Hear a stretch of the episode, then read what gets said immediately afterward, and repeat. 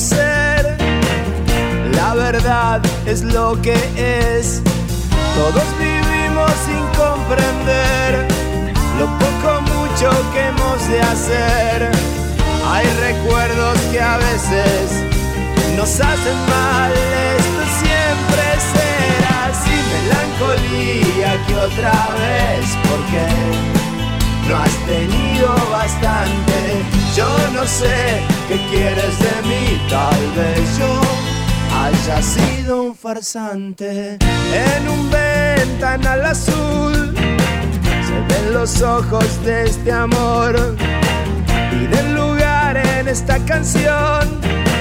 Le dicen basta al dolor. Un camión recolector es la estrella en esta función. Calle Anchorena, a eso de las 10 y esto siempre será así. Melancolía que otra vez, porque no has tenido bastante. Yo no sé qué quieres de mí, tal vez yo haya sido un farsante. Le di mi vida a las canciones y, me arrepiento. Los recuerdos que hacen mal quieren de mí lo que yo ya no puedo.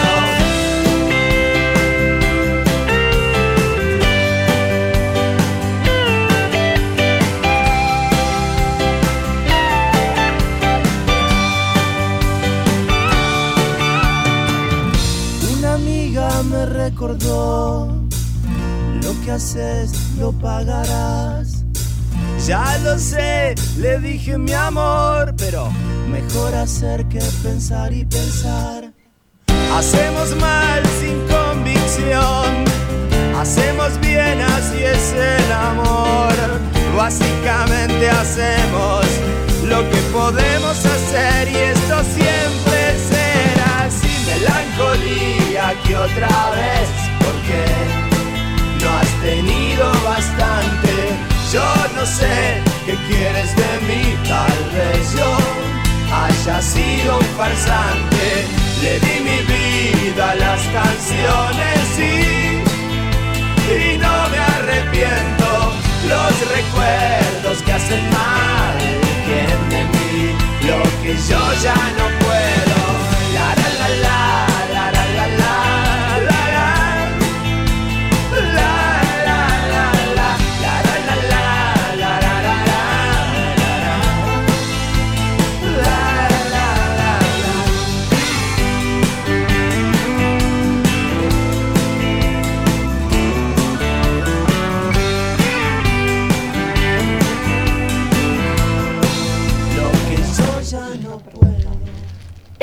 Hola, buenas tardes a todas. Ventosa y soleada tarde de primavera, porque... A ver acá Nancy. No, no, no, pero Buenas usted- tardes Nancy. ¿Cómo anda? ¿Cómo va? ¿Usted sigue con, alergia? Porque la verdad que yo creo que el viento se lleva todo. ¿eh? Es tanto, tanto que ya ni la siento. Ah, mire ¿vio, mire lo que le digo. No, sí, sí, sí. yo dije, el viento se llevó la alergia de Cecilia, seguro. Se lleva los plátanos, trae los tilos, porque eso es muy, es muy dinámico este, este tema y est- estamos todos. Que yo o estamos todos psicosomatizando Sí. y cualquier cosa, la culpa es del arbolito que tenemos en la vereda, Y o estamos cada vez más alérgicos o con No, pero hay mucho viento, mucho mucho, viento. mucho viento hoy, mucho sol, así es la primavera, mucho frío a la mañana, calor a la tarde. Refresca la noche. y bueno, Tenemos una amplitud térmica deseable, ya nos vamos a quejar del calor como nos hemos quejado del frío. Bueno, estamos acá nuevamente con dos invitadas espectaculares que tienen temas muy de actualidad, muy candentes. ¿Las quiere presentar? Sí, en realidad decir que nada, nos quedamos cortas, podemos seguir tres, cuatro programas más Sí, con ellas. Porque, qué suerte o sea, tenemos ya el- lo que resta del año solucionado con estas Temas dos y invitadas. temas y temas. Porque vienen, usted, vienen con poco tiempo y, y muchos, muchos temas y, y bueno, si en algunas cosas sería bueno, si se para el mundo uno termina de analizar y de resolver esas cosas, pero acá, bueno, hablando de dinamismo, siguen surgiendo cosas nuevas, ¿no? Está con nosotros eh, Luciana Angueira y Marcela Iacono. Muy buenas tardes, muchísimas gracias a las dos. Ambas son de la Secretaría de la Mujer, Género y Diversidad del municipio de Lomas de Zamora. Y ya dijimos la semana pasada que les íbamos a dejar el programa, eh, ahora se los dejamos. Porque quedaron eh, pendientes, vos me decías el tema de eh, cómo funciona la Secretaría en casos de violencia. Y, ah, bueno, Luciana. Bueno, buenas, buenas tardes, buenas tardes. a todas, a todos. Eh, sí, nos quedó cortito el, programa pasado. Nosotras todavía estamos con el curso de promotoras que estamos haciendo acá en el Salón Eva Perón, así que también estamos afectadas a eso, por eso salimos corriendo. Eh, nos quedaron pendientes conversar un poco de los dispositivos que cuenta la Secretaría. Eh, nuestro dispositivo estrella, podría decirse, es el hogar de protección integral Fátima Catán, un hogar que ya tiene nueve años en, el municipio y que es pionero de la región, que alberga a mujeres en situación de violencia de género con sus hijas, menores de 14 años. Eh, la verdad que nosotras estamos muy orgullosas del hogar, eh, viene albergando hace muchos años, ya nueve años, a un montón de mujeres de este distrito y muchas veces nos solicitan distritos aledaños, vecinos, porque la verdad que no hay dispositivos de estas características en, en, la región. Vienen, vienen, sumándose, pero digamos es un dispositivo pionero para lo que es eh, el conurbano sur. Así que, digo, ese es un dispositivo que también eh, cuenta con guardia de profesionales los fines de semana, hay una guardia telefónica de psicólogos, es un hogar de 24 horas, digo, que entra, que uno puede llamar las 24 horas al teléfono donde atienden operadores. Y durante la semana también tiene mm, eh, atención ambulatoria con profesionales interdisciplinarios, digamos, tiene, tiene equipos formados eh, de todas las disciplinas, trabajo social, psicología, eh, abogacía, operadores, acompañantes, eh, psicólogos sociales. Digo, está bueno mm, pensar las violencias desde ese lugar, digo, de la interdisciplina, hay un montón de cuestiones que nos afectan, entonces, digo, las trabajan de esa manera en forma integral. Ese es uno, después está... Mm, Perdón, y vos cuando decías que vienen de lugares aledaños, ¿ustedes los reciben? O sea, ¿hay Sí, se acuerda con las secretarías que corresponden, secretarías, direcciones, digo, no en todos los municipios tienen secretarías, este municipio tiene el rango de secretaría, el tema de las mujeres, género y diversidad, en otros lugares son sus secretarías o son direcciones, se habla previamente y se acuerda previamente un trabajo conjunto con esas áreas si es que no tienen espacios de alojamiento. ¿No? Pero el, seguimiento y demás lo tiene que hacer el área donde vive la persona. Perfecto, pero nunca se deja en banda en primera instancia. No, no. De hecho, pertenece a una red de hogares de la provincia de Buenos Aires, que también cuando no hay cupo en un hogar llaman a otro y demás. Nosotros también lo hemos hecho en su momento. Digo, si no tiene cupo el hogar, se van a, se, se pide en la red de hogares un cupo. Digo, se trabaja de manera articulada en toda la provincia de Buenos Aires, que así tiene que funcionar, creemos que es la manera pero sí, se acuerda previamente con, eh, el área local de, géneros. Después tenemos, como les decía, em, asistencia integral, que es lo que nosotros llamamos Rocalom, las lomenses, que es en, la estación de Lomas, en República Árabe Siria, en el primer piso. Funciona el área de asistencia integral, que es un espacio ambulatorio, también con, profesionales de diferentes disciplinas que abordan de manera integral eh, las mujeres en situación de violencia por motivos de género. Trabaja, eh, y digamos, de la otra ala también trabaja niñez.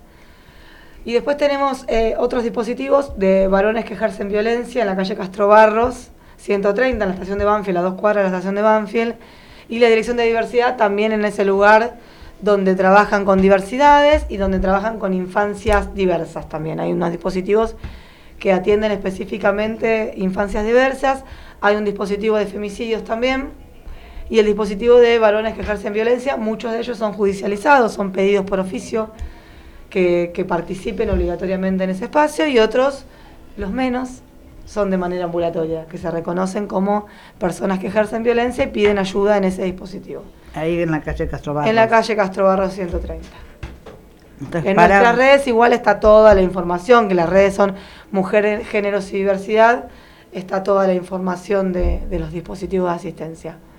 Y también tenemos el vagón de la estación de Temple, que es un dispositivo conjunto con el Ministerio de Mujeres de Nación, que hay un dispositivo de asistencia, de asesoramiento, de 9 a 3 de la tarde en la estación de Temple, en 25 de mayo y MEX, MEX 1130. Bien, ¿podemos dar algún teléfono? El teléfono, los teléfonos están en la en la, en la, web. digo, la grilla de la municipalidad. Sí, están el teléfono de guardia del, del, hogar, está también en, en la, en la tanto en las redes del municipio como en las redes propias de la Secretaría. Y esto es, o sea, funciona una, una víctima de violencia, una mujer llama al 144 y, o al 911 y de ahí es derivada, por ejemplo, a este. Eh, al 144 cuando quiere preguntar dónde asesorarse y el, 9, el 911 siempre es policía, sigue siendo policía. Cuando hay una persona en situación de violencia que corre riesgo su vida, no tiene que llamar al 144, tiene que llamar al 911. Al 911. Sí. Eh, y después está el teléfono nuestro de guardia del, del hogar Fátima Catán, que también pueden llamar ahí para asesoramiento. ¿Dónde queda el hogar Fátima Catán? En Recondo y Camino Negro. Eh, a diferencia de otros refugios o albergues, es un lugar que tiene seguridad las 24 horas del día, por lo tanto tiene cartel, digamos, no es un lugar escondido para la sociedad, sino es un espacio eh, que tiene un cartel, que está visibilizado y que por eso tiene guardia permanente. Bien, yo preguntaba si en alguno de estos casos hay un hombre que es este golpeado o tiene o, le ejercieron violencia de género, ¿ustedes lo reciben o no? ¿Hay otros lugares? Eh, los varones que ejercen violencia no, no son por motivos de género. Digo, sí, la, no ejercen violencia ellos. No, claro, los varones no reciben violencia por motivos de género. No aplica en la, ah, la 26.485. Violencia de género es cuando es la mujer por, la Por el hecho de ser mujer. Mujer o diversidad son víctimas. Bueno, sí, sí, ah, Y digo, y, y, personas que ejercen violencia pueden ser mujeres, pueden ser varones. La gran mayoría son varones, pero también en, lo que aplica esa ley también puede haber mujeres que ejercen violencia por motivo de género a otra mujer, supónganse violencia obstétrica. Una partera por sobre el cuerpo de otra mujer que está a punto de parir. Digo, los varones que, que son violentados pueden hacer la denuncia en cualquier comisaría o en cualquier UFI. Eh, digo, las violencias eh, son de, diferentes tipos, lamentablemente.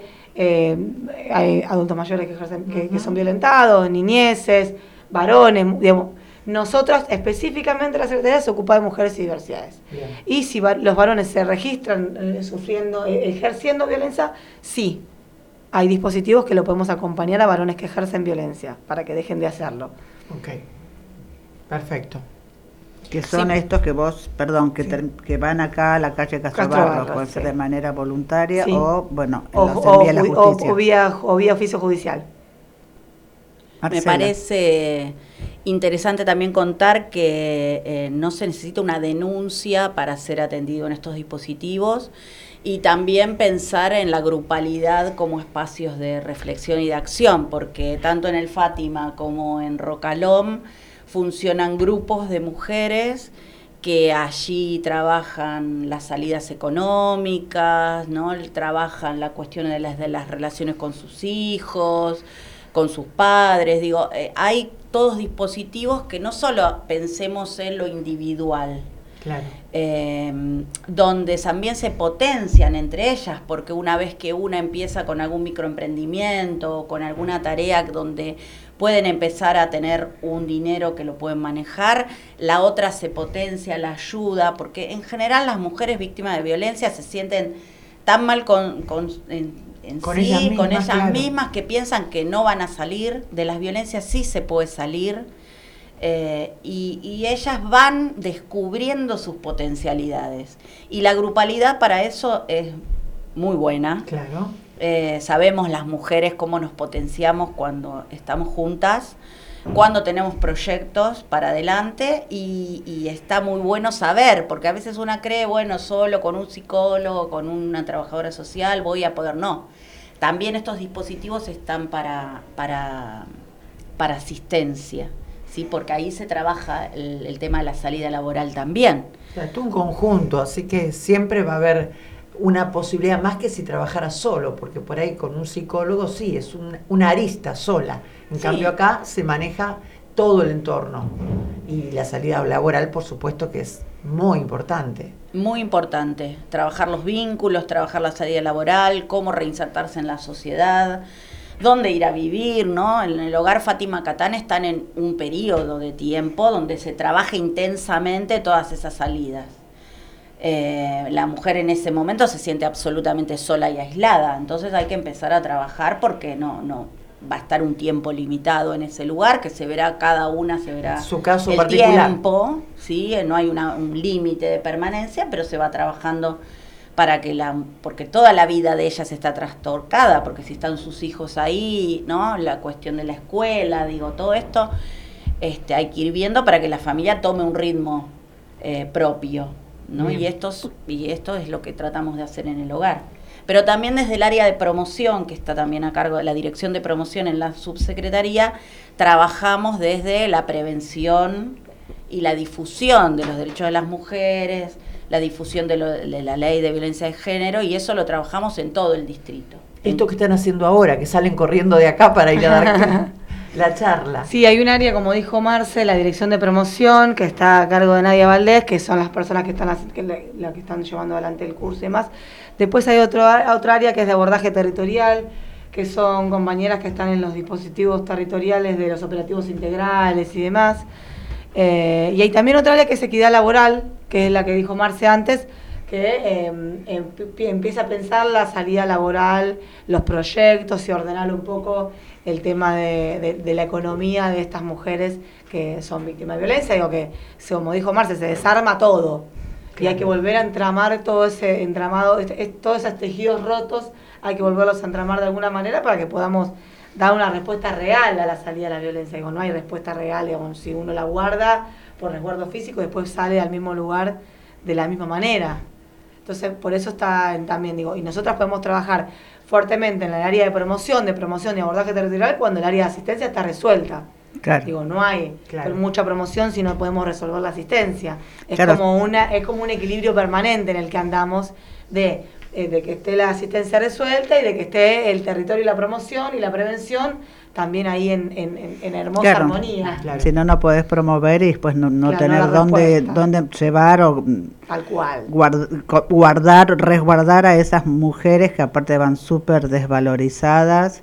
Y el tema del, de los grupos por ahí creo que sirve mucho, que es muy útil eh, escuchar en boca de otra la situación, pero que es escuchar la historia de uno de parte de otra, ¿no? Entonces uno diciendo, ah, mira, ah, mira, ah, ah, y ahí por ahí le va cayendo las fichas a uno de que ella pasó por lo mismo y no lo tenía tan claro hasta que lo escucha de boca de, de otra, de una tercera, ¿no? Este, y me parece que eso despierta sensaciones. Eh, sí, yo creo que sí. Al escuchar a otra que estuvo en una situación parecida, porque todas son, son distintas, pero siempre hay una, una cosita muy parecida que, que une estas historias. Yo pensaba, cuando se dan las escuelas, por ejemplo, educación sexual, ¿no se podría adjuntar algo de esto como para, no sé si decir, elevar la autoestima de las adolescentes?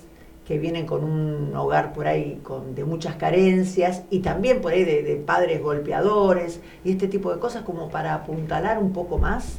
Ah, no entiendo qué tal. En las escuelas, por ejemplo, cuando dan esta educación sexual, si no se podría complementar un poquito esto de para levantarles autoestimas a las, a las adolescentes, por ejemplo, y que, entiendan que ante el mínimo este, golpe o violencia tienen que acudir a algún lado, porque a veces pasa el tiempo y yo creo que eso es lo que hace que pareciera que sea normal. Sí, nosotros trabajamos cuando vamos a escuelas el tema de noviazgos violentos, digo, a veces entran, eh, podemos enmarcar en el marco de la ESI, cuando, cuando vamos a las escuelas secundarias, el noviazgo violento es un tema que venimos trabajando en las escuelas, que es un tema preocupante, porque digo, los noviazgos violentos están eh, no necesitamos eh, rascar mucho la cáscara, sabemos que están. Eh, y no es una cuestión, no creo que sea una cuestión de autoestima el cómo se resuelve, sino es, un, es, es el producto de una sociedad violenta, de los estereotipos bien marcados y de una sociedad patriarcal donde nos donde estamos todos inmersos. las pibas y los pibes. Digo, las pibas en las escuelas hoy se pelean por un pibe, se mechuguean y hacen todas esas cosas. Digo, el, sistema patriarcal hace mella en nuestros pibes y nuestras pibas. Digo, tenemos que empezar a desarmar esas cuestiones. Si creemos que el éxito es, eh, ser una guandanara, como lo muestra la tele, y ser, no sé, un pibe que, que la pegó con la cumbia, digo, ese es el, el éxito, bueno, tenemos que empezar a replantear, independientemente que, que sean pibes exitosos y demás, no tenemos, yo no tengo ningún problema con la, con la cumbia, me encanta, digo, pero si el éxito es un solo pibe que llega a, ese lugar de poder, digamos, ¿qué pasa con el resto de los pibes que ni siquiera tienen zapatillas? ¿Qué pasa con el resto de los pibes que, que las ven de lejos las zapatillas? ¿Y qué pasa con los pibes que no llegan a consumir lo que propone el mercado? ¿No? Eh, y o con las pibas que no responden a los estereotipos de género o que no tienen el cuerpo de no sé qué cosa. Digo, ¿qué pasa con esa, con esa, con esos pibes y esas pibas? Bueno, tenemos que empezar a fortalecerlo desde otro lugar. Y me parece que eso labura bien la, la Subsecretaría de Juventud acá, los enviones, hemos ido los enviones a trabajar esos temas. Me parece que son temas que tenemos que seguir trabajando, que tenemos que trabajar incluso con, nosotros cuando hablamos con los adultos les decimos, bueno, ustedes querían igualdad a sus hijos y a sus hijas, o si su, o si su hija se está con un pibe eh, de una familia del conurbano profundo y le decimos, no, la verdad que mejor es estar con el violentito del centro de Lomas. Digo, ¿qué pasa con esa madre también que, que, prefieren o que intervienen y no, no, no, con ese pibe no porque no tiene futuro, digamos, con un pobre no tendremos futuro? ¿Cuál sería el, el, concepto de claro, futuro? Sí, sí, claro. Digo, todas esas cuestiones los, los adultos, eh, las adultas las trasladamos en nuestros pibes y nuestras pibes. Entonces, tenemos que empezar a laburar es, es como una totalidad de la, de la sociedad con la que tenemos que trabajar, porque la violencia está en todos los espacios. Por eso te iba a preguntar hace un, rato, porque se escucha mucho de que, bueno, cualquier persona eh, violenta es porque fue violentado de, de, chico o abusado de chico o porque vio un padre golpeador, eh, alcohólico y una madre golpeadora. Eh, entonces, un poco, ¿dónde empieza esto? O sea, en, los adultos, en la sociedad, que vemos que sí, porque doblaste mal, porque cruzaste mal, porque le sacaste la asiento, o sea, cualquier cosa puede ser motivo de, una piña. Sí. A mí me parece que, digo, con respecto a la... No todos los hijos de padres violentos son violentos, no todos los hijos de padres no violentos son no violentos, digamos, es como no una relación causal. Sí tiene que ver con la naturalización, si uno está con la, en la familia y, las puteadas son habituales y el maltrato es habitual y bueno, uno va creciendo creyendo que eso es natural. no quiere decir que sea un violento de adulto, digamos, porque uno puede pensar, eh, creemos en la autonomía progresiva, que los pibes empiezan a pensar por sí mismos y decir, bueno, esto me gusta de mi familia y esto no. esto no, claro. y tenemos que generar pibes que tengan ese poder de analizar sus actos o analizar los actos del resto y que, y que empiecen a, pensar en que la palabra tiene que la mediadora por Claro, eso no es lo que lo hay que, lograr fundamentalmente, que, que, tengan esas herramientas como para poder discernir, formarse y sacar eso, porque si lo traen tan incorporado como natural y este, les cuesta desprenderse, lo mismo que por ahí proyectan su futura pareja en una persona sumisa que agache la cabeza como fue, lo hizo su mamá, o, una mujer, una hija mujer de ahí, de esa familia también va, si el, cualquier cosa que le haga el novio va a pensar que bueno, es normal porque mi mamá se lo bancaba, este, ¿no? Entonces hay que, cómo se corta o dónde se rompe ese círculo. Yo creo que la sociabilización tiene mucho que hacer en ese sentido, porque vos podés estar en una familia donde ves a tus padres pelearse, golpearse, ¿sí? Y cuando vos vas creciendo, vas pasando por distintas instituciones, eh, hay que ver eh, cómo se democratiza ese espacio en el que se llama escuela, el club, la sociedad de fomento, donde vos transitas, qué tolerancia hay a la violencia, porque las violencias son múltiples.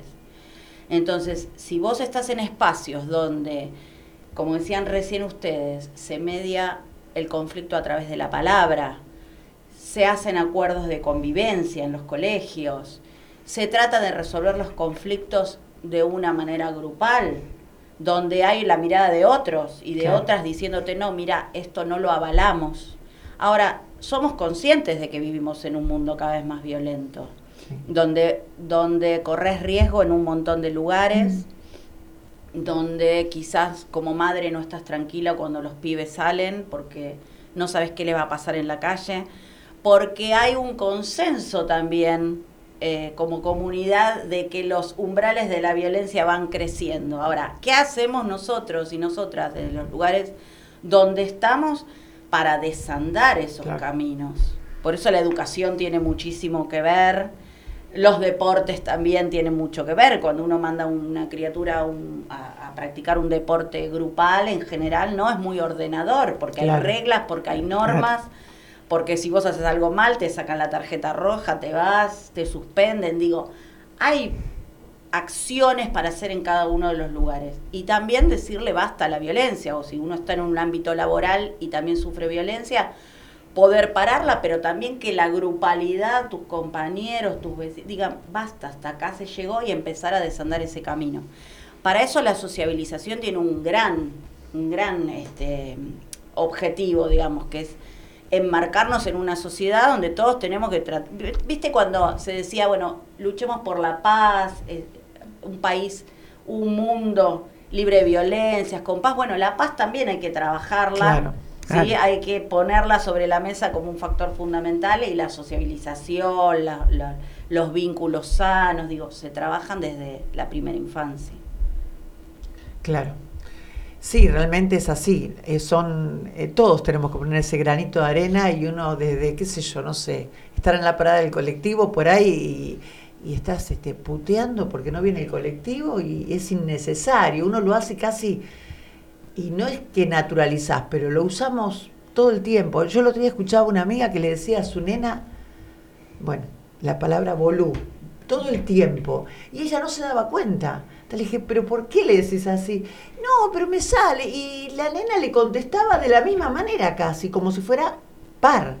Y yo dije, no, acá se perdió todo, le digo. El, el adulto, el niño, el que tiene el ejemplo, y es algo por ahí muy, muy cotidiano. Después lo vi en muchas personas. Las violencias eh, están naturalizadas. Claro, es, digo, pero ¿por qué le decís así?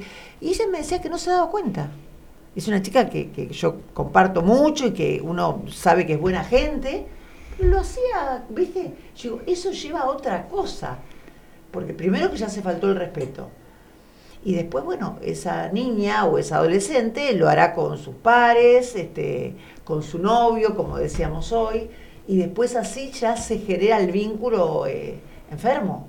Vos viste que en una época eh, se sigue diciendo el, el chiste ¿para qué las madres pensamos nombres si después todos se llaman Bolú?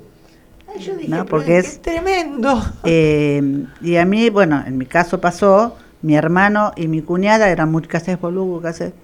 Mi sobrino tenía dos años cuando empezó a hablar y te saludaba, hola.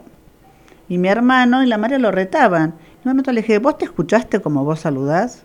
Entonces, para una criatura de tres años o dos, ese hola Bolú es normal, forma parte del saludo si desde que nació lo está escuchando. Sí, claro. Entonces después tuvieron que empezar a, educarse ellos para decirle no. para tener autoridad y decirle eso no se dice, porque si los dos reaccionaban así, ¿quién sos vos? Las violencias son conductas aprendidas y así como las aprendemos, las podemos desaprender. desaprender. Son conductas no es que es una persona enferma la que ejerce violencia, ¿sí? Y a veces, bueno, estas relaciones se dan violentamente y se puede salir de ahí.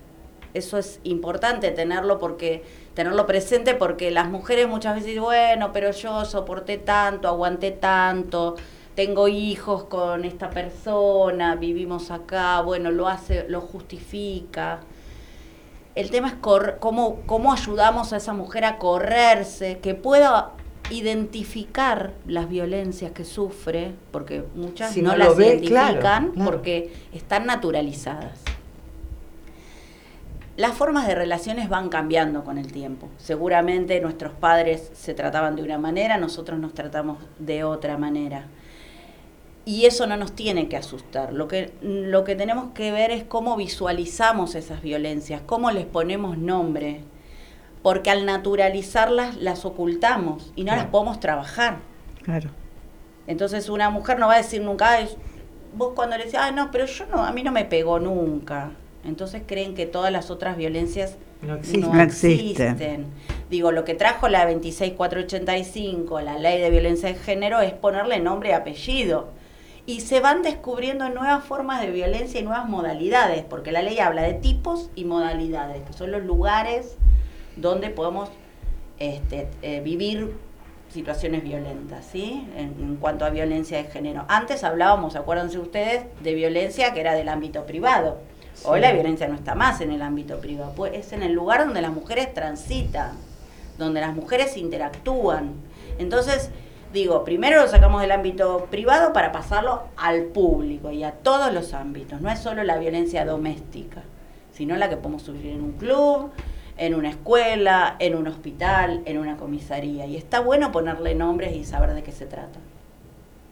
Claro, tal cual. Ya, claro, ya identificándolo, ya uno puede ir al punto también, porque si no es como que queda. No, y puede repensar que eso es una que, que es parte de la violencia, que lo que queremos natural y gracioso e inofensivo, digo, va haciendo mella eh, y, y es parte, digamos, y es una actitud violenta, que incluso está tipificada en la ley, digo a veces parece inofensivo, o el, decirle a alguien, no sé, no serví para nada, no serví para nada, ah, pero si no estoy insultando, no serví para nada, no serví para nada. Bueno, digo, denigrar y destruir la autoestima de una persona es violenta. Es una, es una actitud violenta. Entonces, hay que, hay que ponerle nombre a sus cosas para poder identificarlas y poder intentar cambiarlas. Digo, debemos registrar y debemos mostrar que eso, eso es violencia. Claro. Claro, eso es lo que desvaloriza mm. mucho y hace decir eso que y yo lo molesté o yo habré dicho algo que le molestó, ¿no? Justificar y ser una la, culpable y desvalorizarse uno y comprar eso que no sirvo para nada, no este esa cuesta, cuesta vender ese buzón que una compró que, o que le enchufaron en la espalda, así que, que va cargando. Bueno, pero tenemos este, todos, todo esto que estuvieron contando, tenemos lugares, tenemos sí, gente que está trabajando para esto. Afortunadamente, están sí. Las redes, si necesitan escribirnos por las redes, a veces nos escriben docentes de escuelas para pedirnos actividades y demás. Digo, las redes de la Secretaría están disponibles para contactarse si necesitan algún acompañamiento, asesoramiento, o alguna mujer Que, que lo necesite. Perfecto. Sí, sí, eso es muy bueno y ojalá la... ¿Ya se van? Sí. Porque bueno, vino un grupo de una escuela, un grupo de alumnos, y pasaron por acá por el estudio, nos saludaron, pero ya se están yendo. No sé para cuándo serán los disfraces y eso que también vimos, vimos pasar.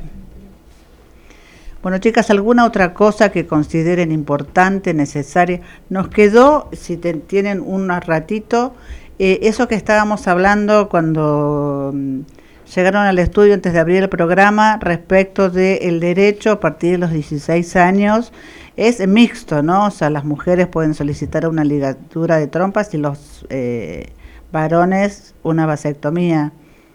La ley de salud sexual dice a partir de los 14. Ah, 14. Bien, perdón. A partir de los 14 eh, pueden decidir qué método usar. Ahora, eso lo dice la ley. En la práctica, con una piba de 14 que va, es muy difícil que le hagan una ligadura tubárica. Y eso es una verdad, digamos. También le tengo que decir la verdad de, cómo funciona. No, no, es que no sería mejor... hay métodos de larga duración. Eh, claro, algo menos invasivo, claro, y que sea reversible después. Hay métodos de larga duración, de hecho, uno de los métodos de estrella del momento para, para las adolescentes, para no quedar embarazada únicamente, es el implante, pero el método por excelencia sigue siendo el preservativo. Claro, porque te preserva de, de, la enfermedad de transmisión sexual que, son mucho más peligrosas que un embarazo. Hoy son mucho más peligrosas sí, que un embarazo. Sí, sí, un embarazo antes de la semana 15 lo podemos resolver, no, no es lo más agradable del planeta que suceda, pero hay enfermedades de transmisión sexual crónicas que no las podemos resolver y que la claro, a como una mochila toda su vida. Convengamos que relacionado... bien, digamos, con todas las cuestiones que tiene con los avances de la ciencia y demás, pero es una enfermedad, hay enfermedades crónicas de transmisión sexual. Por eso, digo, si uno no no, no, elige la, interrupción del embarazo, lo mejor que te puede pasar es un embarazo, dentro de todos los riesgos que, que, conlleva una, una relación sexual. La, la, anticoncepción para prevenir embarazos y el preservativo siempre. Y también, digamos, cuando hacemos las, las charlas de derechos sexuales y reproductivos, que el varón también tiene que estar ahí presente tomando la decisión de cuidarse, ¿sí? Porque siempre pensamos en, bueno, las chicas se van a quedar embarazadas y el varón, ¿qué? Digo, el varón tiene que decidir si quiere tener hijos, no quiere tenerlos, con quién tenerlos, cada cuánto tenerlos, igual que las chicas. Y que es una responsabilidad que tiene que ser compartida. Y que a veces eso no sucede. Lo mismo el caso de de exigir el uso del preservativo, ¿no? O sea, la semana pasada hablábamos que las chicas no quieren, o a veces, pero es para, para ambos, porque los dos desconocen el, el pasado sexual, digamos, de... Nos pasa también a los adultos. Sí, sí, sí, sí, sí, pero bueno. Uno no anda con el currículum de todas las parejas que tuvo atrás pero tiene que cuidar y protegerse una y cuidar al otro también. Claro, claro, claro, pero digo, de parte de los hombres, también ellos, eh, tomar conciencia de que ellos también se tienen que cuidar por ellos, no solo para cuidarnos a, nosotras, sino ellos mismos, ante cualquier persona. En, caso de relaciones ocasionales, ¿no? A veces para que eso ocurra también tenemos que, digo, la sociedad tiene que dejarse un poco hipócrita con los padres que dejan eh, de, hacerse cargo de, de sus hijos. Digo, para que eso sucede, para que realmente, digo, sientan el peso, y no sé si de la ley, porque hasta que pagan la cuota alimentaria el pibe ya tiene 18 años, mucho, digo, pero si el peso moral de la sociedad, que alguien le diga, che, todos conocemos a una persona que no paga la cuota alimentaria, porque el 30% solamente la paga. Así que todos y todas conocemos tanto varones, en los grupitos de varones, como mujeres, porque los que no pagan la cuota alimentaria son mi hermano, mi tío, mi amigo, mi compañero de trabajo, digo, bueno, ¿cuándo le va a llegar el, repudio moral de esas acciones? Y eso es algo que tenemos que hacer entre todos, porque eso podemos hacerlo entre todos. Es decir, bueno, che, vos tenés que aportar. Eh, son tus hijos, es tu responsabilidad, menos zapatillas y más cuota alimentaria, digamos. Menos, menos boliche y cerveza y más cuota alimentaria, digo. Pero eso, si esperamos que la justicia lo haga, estamos fritas. Entonces empecemos por lo menos y eso siempre lo hablamos con los varones cuando vamos a las charlas. Digo, empiecen muchachos en los, grupitos de fútbol a ver si tienen algún de los compañeros de fútbol que no paga la cuota alimentaria. Si no, no necesitan escarbar mucho, los van a encontrar. Seguro, seguro. Los van a encontrar. Y no tapar todo eso con, porque por ahí, como vos decís, bueno, yo conozco un caso, un super celular al hijo de nueve años. Con eh, regalitos. Pero también no, no paga la cuota alimentaria, pero le regaló un hijo al hijo este un celular súper porque teme que la mamá no le pase no los mensajes. No carteras con las plata de, los, de la cuota alimentaria. Quédense tranquilos, que los eh, pibes hoy gastan un montón de dinero por un montón de motivos y que comen y se tienen que vestir y tienen que usar, eh, tienen que ir al colegio, tienen que los gastos del colegio, los gastos de viaje, de transporte. Digo, mi infinidad de gastos que pareciera que le están dando dinero a la madre, digamos. Eh, tenemos que empezar a... Y nosotras las mujeres también trabajarlo, porque nosotras no somos, digo, la, muchas tienen, muchos de esos varones que no ponen la tarasca tienen madres. Hay abuelas ahí de esos pibes. Y no les cabe, digamos, la de hoy. Vos tenés que pagarle a todo. Cuando, si nosotros tenemos hijos que no pagan la cuota alimentaria, tenemos que decirle, Claro. Muchacho, tenés o, que o hacerte cargo o moverle, no claro. de joda. Esto no es vacaciones. Pagalo, tenés que poner, independientemente porque siempre es tiempo y plata. Y a veces no ponen ni plata ni tiempo. No, claro. es la peor de las situaciones. Porque es tiempo y plata, digamos. Y tiempo generalmente en esta sociedad lo ponen las mujeres. Lo ponen las madres. Sí, sí, sí. la un montón de motivos sí, Sí, sí, no lo ponen las madres. Entonces, ni tiempo ni plata, muchachos. Digo, empecemos a discutir esas cosas en, en sociedad. En sociedad, en familia, entre amigos, claro. claro, en la oficina, en cualquier trabajo bueno, que se genere esto, que bueno, es así. Concientizar de que la criatura necesita un montón de cosas, menos el celular. este, que de última, si lo quieren hacer, pueden pagar directamente al colegio, pueden hacer una compra grande en un supermercado y mandársela a la casa, no sé, bueno. Este, veremos de acá el martes que viene qué otras dudas nos surgen, qué otros temas interesantes eh, nos van quedando, pero creo que hoy este, hemos abordado todo, las liberamos, si no creo que nos va a ser más fácil. Ir directamente al Salón Eva Perón, anotamos en el curso de promotoras y ahí ya, eh, Vamos a empezar otro curso que después lo vamos a lanzar por las redes, el 18, ¿no, Marce? Así es. El 18 también los martes a las 2 de la tarde en conjunto con el Ministerio de de las mujeres de Nación, así que eh, también la que está interesada, eh, ya termina, este es el último encuentro del curso de, esta, de, esta, cohorte y abrimos otra, descansamos un martes, que volvemos del encuentro, porque este fin de semana nos vamos al encuentro de mujeres. Eh, y el 18 comenzamos un nuevo curso de promotora. Así es, vamos al 35 Encuentro Nacional de Mujeres que se hace en San Luis, mujeres de todo el país. Debatimos sobre cómo nos vemos, cómo nos queremos, y qué queremos hacer, así que bueno, cuando volvemos... ¿Cuántos días es el...? Son tres días, sábado, domingo y lunes, y ya volvemos a, con las pilas recargadas y a, transitar el año que viene y a planificar y a, juntarnos y a debatir y a crecer. Así que bueno, gracias por, por la invitación de ustedes y bueno, ahora cuando, sí, ahora vamos a dar los teléfonos cuando las chicas se vayan, las despedimos y bueno, agradecerles y bueno, acá tienen un lugarcito siempre para contar. hermoso, hermoso sí, lugar. Sí, cuando, cuando gusten, porque es la verdad muy enriquecedor. Eh, y saber que siempre hay mujeres atrás que están este, claro, sí, sí, tener hoy por hoy el, el respaldo este, ante estas situaciones, ¿no? Porque es, es, es duro. Bueno. Bueno, un gustazo. Un gustazo, suerte, saludos a las alumnas, a las nuevas promotoras. Y que pasen lindo el fin de semana. buen fin de semana, a trabajar. Vamos a seguir las fotos en las redes, a ver por dónde. ¿Por dónde andamos? claro, el martes que viene vamos a ver cuántos tadas están, a ver el, resultado del encuentro. Gracias. Muchísimas gracias, chicas.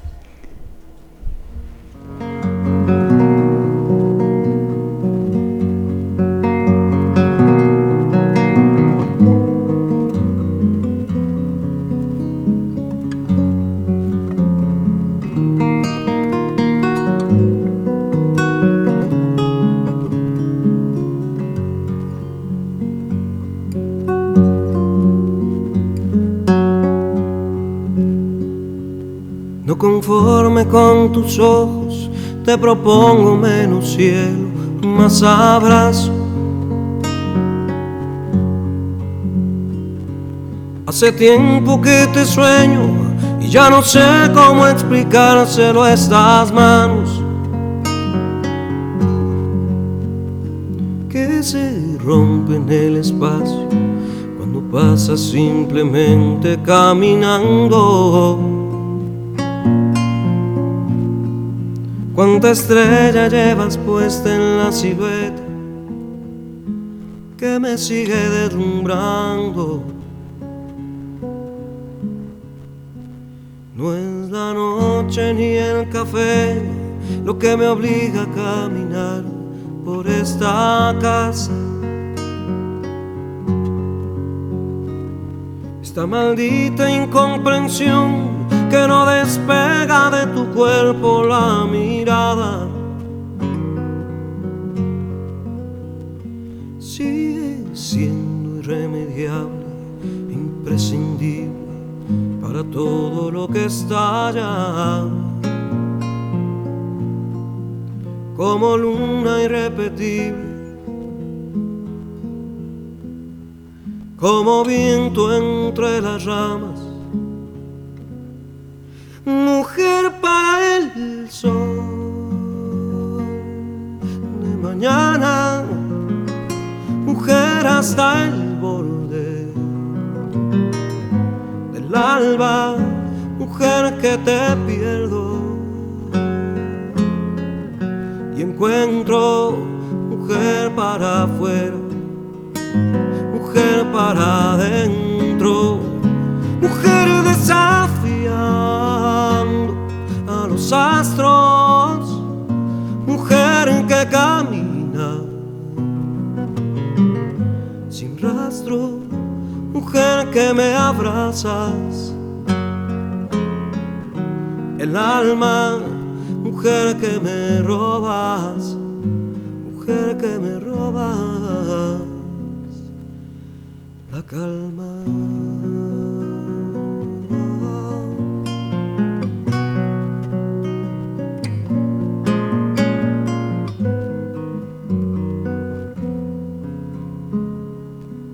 Boca tengo el sueño cada noche, cada luna solitaria pecho el medio sol, al horizonte que se pierde, que se escapa. Sigo siendo para el fuego y el dolor, para el miedo y el olvido. No me pidas que defina un corazón desatándote el vestido. Mujer para el sol de mañana, mujer hasta el borde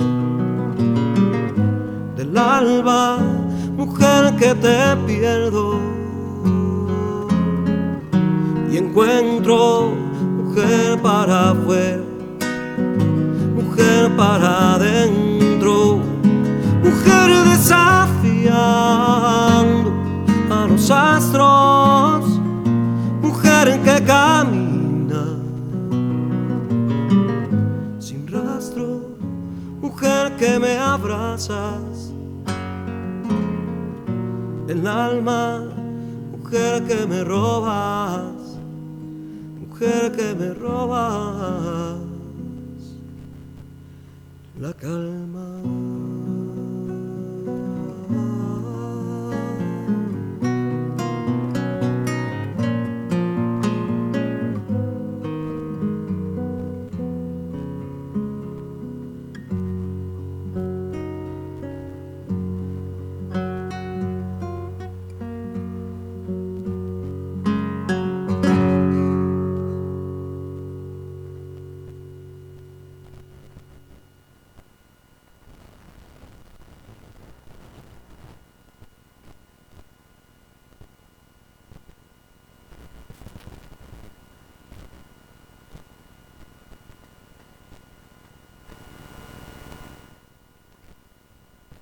Ética y capacitación. Mi objetivo es brindarte atención personalizada con las últimas novedades en estética y salud, poniendo a tu disposición un lugar confortable con profesionales de alto nivel y tecnología de última generación. Date el gusto, es tiempo de pensar en vos.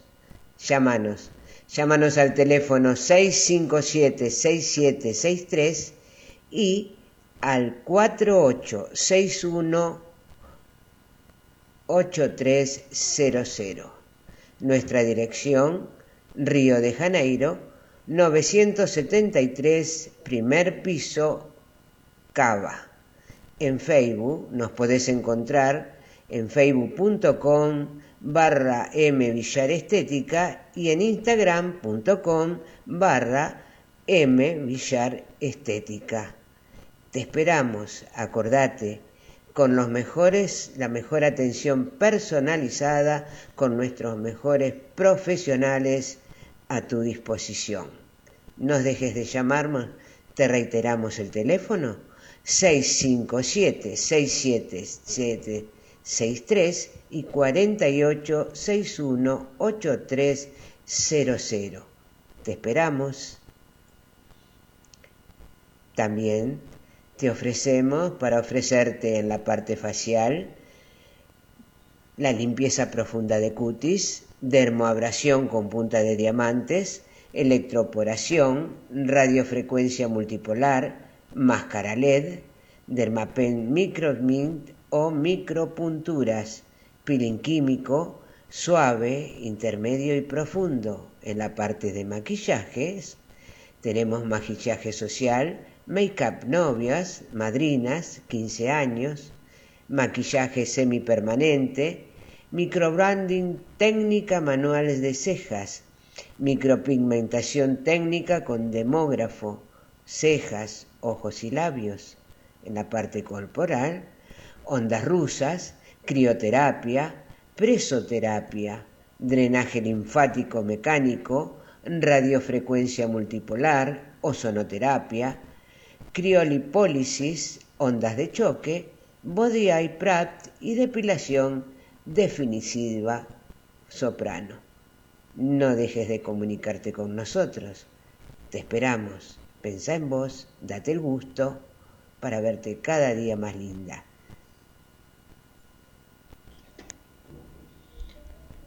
Bueno, acá estamos con otro invitado de lujo. Sí, de lujo. Vamos a perdón. A ver. Es un lujo tener a Agustín de operador. Pero usted al final es una chupa media. No, sí, porque nos asustamos cuando Agustín llegó tarde. Ay, tiene razón, tiene razón. Era ni cinco y ya estábamos temblando. entonces, todo sea por la bicicleta, pero este eh, es un lujo tener a Dijo que pinchó, dijo que pinchó, yo no sé. La bicicleta parece que no sé de dónde venía. Yo Sí, sí, sí, vamos a empezar a pedir fotos a Agustín, porque la vez pasada vino con la ropa que se puso en la casa de un amigo, donde no. Y bueno, es joven, es joven, ¿qué quiere? Usted no se hago fiesta. No, para nada, yo no le hago la fiesta y yo no voy a la fiesta No, en absoluto. A ese chico dentro de poco lo tiene que traer el micrófono, tiene una voz espectacular. Sí, porque está estudiando locución. Ah, no, sí, en cualquier momento lo tenemos acá con nosotras. Lo pasamos de este lado de la consola.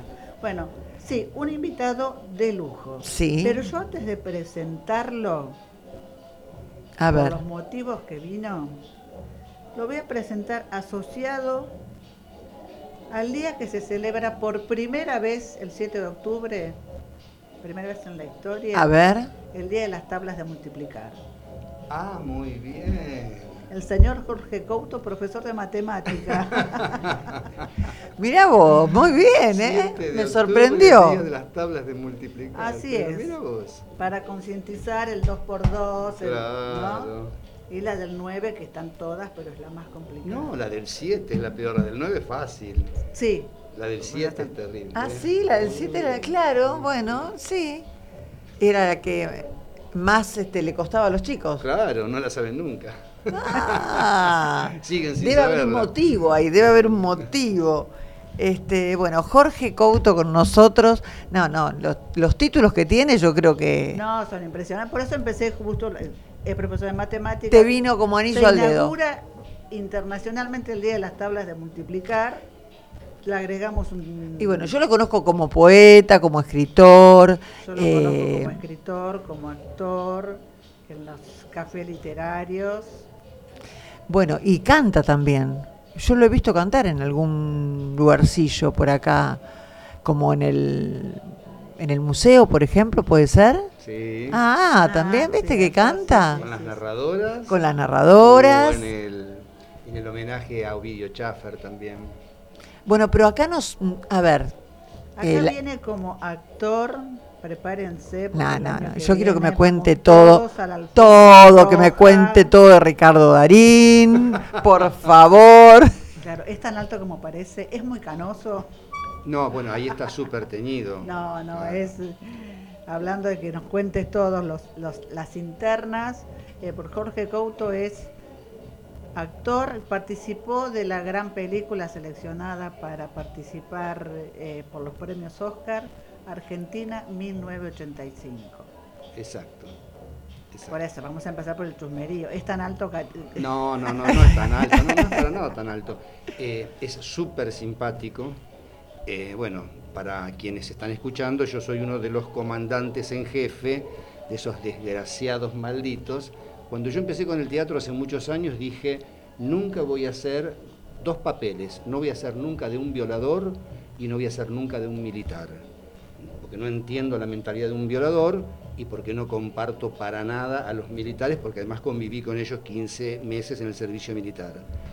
Y justo por un casting me toman porque soy tristemente igual al brigadier Omar Domingo Rubens Grafiña, el de aeronáutica de la segunda Junta Militar, pero, igual.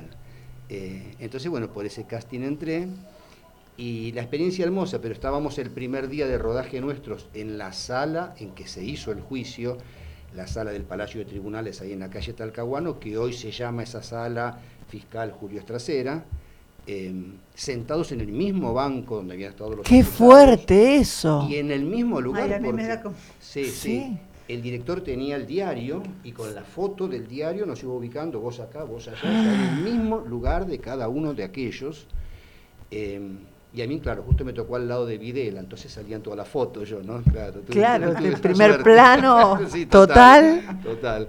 Em, pero entonces habíamos estado ya un par de horas y habían hecho tomas. Cuando se filma en el cine, la misma escena se filma diez veces, de distintos ángulos y con distintos lentes y con distintas Bien. Em, cámaras. Para ir entendiendo el mundo del cine. Claro, entonces eh, habíamos filmado pero sin Darín. Y de pronto entra Darín, sí había estado un muchacho que es el doble de cuerpo, que hace el espacio de él, ocupa por las iluminaciones y demás, y Peter Lanzani, que es divino, había estado sí todo el tiempo. Pero de pronto aparece Darín desde la entrada a espaldas nuestras, como quien entraría en la catedral por la puerta principal y uno está sentado en los bancos mirando hacia adelante. Claro. Entonces pasa, saluda, dice buenas tardes, hace tres o cuatro pasos más, se da vuelta, porque es un payaso de alma, se da vuelta y dice, muchachos, yo con ustedes no tengo ninguna cuestión en particular. Él ya estaba vestido como estrasera y le decía a los militares, muchachos, yo con ustedes no tengo ninguna cuestión en particular, es un cómico. Claro, entró ya con el personaje y... Sí, sí, sí, totalmente con el personaje, pero además es un tipo que yo no me acerqué a hablar con él, ¿viste? Porque me parece que estábamos todos trabajando. Pero yo creo que si vos te acercabas y le decías, Ricardo, ¿cómo te va? Y tipo se te ponía a charlar tranquilamente. No está para nada subido a ningún. No, y yo, y yo, creo que por eso. los secretos del éxito también, ¿no? Seguro. Claro. Que sea tan querido, admirado. Claro. Seguro. yo pensaba eso, tanto éxito en España, justamente por eso, por la humildad que tiene. Sí, sí, totalmente. Eh, además de buen actor y, se lo nota buena gente. porque es todo, todo lo que se hace se lo Claro, sí, todo se lo compra, sí. Y bueno, yo el otro día sentía que por radio que decía alguien que conoció a Estracera, eh, dice, él no se parece a Estracera, pero realmente es Estracera. Uno lo está viendo a Estracera. O sea, en parecido físico, Peter Lanzani sí se parece mucho a Moreno Campo, pero Darín tiene importantes diferencias físicas, pero sin embargo... Pero lo suplantó con, con, la, actitud, claro. Con la actitud, totalmente, totalmente. qué bárbaro, qué bárbaro. ¿Nunca imaginaste estar en un lugar así? Vos que habías dicho que no ibas a ser un militar. Nunca iba a ser un militar. Lo que fue un casting, lo que fue un casting. No, o sea, en realidad yo creo que lo puede el hecho de que después, si bien es cierto, en su momento ya estaba metido en el teatro. Claro con el tiempo vos te, das, te vas dando cuenta de que podés hacer cualquier cosa, claro. porque realmente es ponerte en ese momento. O sea, yo cuando me enojo, me enojo, pero normalmente ando por la vida con esta cara que tengo, que no, no sé si da mucho miedo, y en la película todo el mundo que me ve me dice, ¿qué cara de HDP que tenés? O sea, realmente, porque yo en ese momento yo estaba filmando y yo me sentía, o sea, internamente yo me sentía ese militar al cual en lo personal repudio y, me sentía incómodo por estar siendo juzgado por ese tribunal de civiles. Claro. Nosotros queríamos todos que nos juzgara un, tribunal militar. Eh, bueno, y esas cosas te pasan en la cabeza y te pones... Y bueno, eso es lo, profesional de, la actuación, o sea, uno se va preparando porque seguramente esto no es, no es tu primer trabajo como, como actor, así que vos te fuiste preparando y yo creo que también es un desafío, porque está muy lindo hacer este de actor y hacer eh, de bueno. Yo creo que es lo más fácil. lo otro es este es un gran desafío y bueno, si te podés poner encima en ese lugar, yo creo que es maravilloso. Claro. Vos fíjate que cuando se filma la escena, yo estuve tres días de rodaje. En el último día se filmaba la escena donde el fiscal Estrasera dice, termina diciendo, señores jueces, nunca más. Esa escena se filmó en definitiva con 150 extras llenando y colmando ese, ese recinto. Pero durante la mañana, la escena, como ya les dije antes, se filmó y se recontrafilmó y Darín diciendo ese discurso muchas veces con distintos enfoques de la cámara. Y los que estábamos eh, formando parte del equipo de filmación, actores, peluqueros, vestuaristas, estábamos dispersos en la sala y teníamos que gritar nosotros, como después gritó el público. Y yo me sentía feliz, estaba yo vestido de militar, pero me sentía pueblo y mm, maldecía a los militares que no estaban ahí, que teníamos que pensar que estaban. No sé si soy claro con lo que digo. Sí, sí, Pero después a la tarde, cuando realmente yo estuve de militar ahí y había 150 personas abucheándonos e insultándonos, eh, yo sentía asco por ellos. Yo sentía asco por ese pueblo que soy yo y que a la mañana me encantó porque te pones en el papel y no sé, es más fuerte. Es más fuerte. Y no, y te lo tenés que creer porque es así. Sí, tenés que creer el personaje para que sea creíble, más para los que lo hemos vivido, como decías antes, que no lo hemos vivido por ahí tan de cerca, ¿no? no sabemos mucho los las internas para llegar a estas cosas. Claro y, quizás también al ponerte en el personaje eh, captar algo de lo que podés de lo que pudo haber sentido eh, este militar ante el abucheo y el repudio de la gente. Seguro, claro. Eh, alguien dijo en su momento respecto de Videla que no importaba, bueno, que no importaba, no, que, que era secundario, si se quiere, el tema de la condena, porque tenía conciencia y su conciencia lo iba a condenar eternamente. Ah, claro, sí, bueno, a cada uno creo que le pasa. Sí, sí, sí, bueno, en, su, momento, que por ahí digo, ¿no? Uno no tenían conciencia, a lo mejor el abucheo y los insultos no. Eh, no, no, no, porque de, hecho uno de los militares, que es justo el que está, yo estoy sentado a la derecha de Videla y a la izquierda de otro de los comandantes del ejército, eh, que fue el de la segunda junta militar. Eh, Viola creo que fue, no me acuerdo. Claro, eh, Viola y no, no me acuerdo. Y Galtieri fue el último. Galtieri, fue el último, claro. Bueno, este cuando salimos y el público abuchea, él insulta, y esto está en la película, él insulta al, pueblo, o sea, al público. Eh, ellos no querían saber nada con esta situación y Videla se presentó a todos los días de juicio con ropa civil. Todos nosotros con uniforme militar, pero él con ropa civil, porque él nunca aceptó la, la condena y el enjuiciamiento por parte de civiles. Entonces él se presentaba como civil a pesar de que él era militar. Claro, claro. ¿Y cuántas horas de rodaje? Vos decís tres días, me dijiste. Fueron tres días, pero sí, cada día de muchas horas, y son 12, 13 ah, horas más o menos. Tremendo, claro. el primer día fue el día que entré más tarde, porque yo en ese momento tenía el pelo re largo, más largo que vos, yo tenía el pelo por acá. Sí. Porque de cuando había, me había tocado hacer mamacora y que lo tuve que hacer con peluca, y yo dije esto es muy incómodo, me empecé a dejar crecer el pelo. Y después vino la pandemia, y en la pandemia, ¿para qué me iba a cortar el pelo? Además, que no había peluquerías. Claro, exacto. Eh, entonces eh, tenía una pinta de hippie total. Yo mandé una foto común mía, que yo, y mis datos, y por eso me tomaron. Pero entonces me piden por el WhatsApp un autocasting, o sea, que yo me filmase en casa una escena simulando ser fulano de tal, este grafiña. Bueno, el pelito, viste, todo atado atrás con una colita que no se viera, me afeité para la, la filmación, lo mandé, gustó, sí, sí, sos vos, ninguna duda. Entonces dije, chica, yo tengo el pelo largo. Después, chicas, porque eran todas chicas las de la producción que me escribían, tengo el pelo largo, vos olvidate, vos vení acá que nosotros nos encargamos. Claro. Entonces el primer día que fui ahí a rodaje, tenía las mechas larguísimas, el peluquero me decía, y yo te tengo que cortar el pelo. Le digo, claro, estúpido, si soy un militar, ¿cómo no me lo vas a cortar? Pero me da lástima, si tengo unos tiquetazos, Todo el maquillaje, todo, todo, Entonces, bueno, la jornada empieza con toda esta producción y termina tarde y, estás feliz, estás feliz. Teníamos la base en lo que es el tango porteño, ahí en la 9 de julio, al lado de todo ese edificio, para nosotros, entrabas y estaban los percheros y percheros y percheros de ropa eh, había mm, eh, como carpitas para hisopar a los extras, porque a nosotros nos hisopaban el día anterior. A los... ¿Cuándo comenzaron? Yo la, película? la, película? se empezó a rodar en, en mayo, junio del año pasado. A mí me tocó ir dos días en julio y un día en agosto. O sea, no de este año, del año pasado. del año pasado. plena, plena pandemia. Plena pandemia, sí, sí, sí. Nos hisopaban un día antes, teníamos que esperar el hisopado largo, el que sale de varias horas y cuando estaba ok íbamos a la filmación al día siguiente Eh, pero a los extras, que esos los pueden cambiar muy fácilmente, les enseñé el hisopado en el momento y estaban las carpas estas, estaban el vestuario, estaba el sector de maquillajes y todo lo que son las mesitas del espectáculo del tango porteño eran eh, nuestro lugar para el catering, que comís, comíamos. Eso te iba a decir, sí, dicen que sí, se come muy bien. Qué linda la producción, que cómo cuidan a la gente que trabaja. Te cuidan un montón, un montón. ¿Y el director, lo, lo viste? sí, el director, un genio.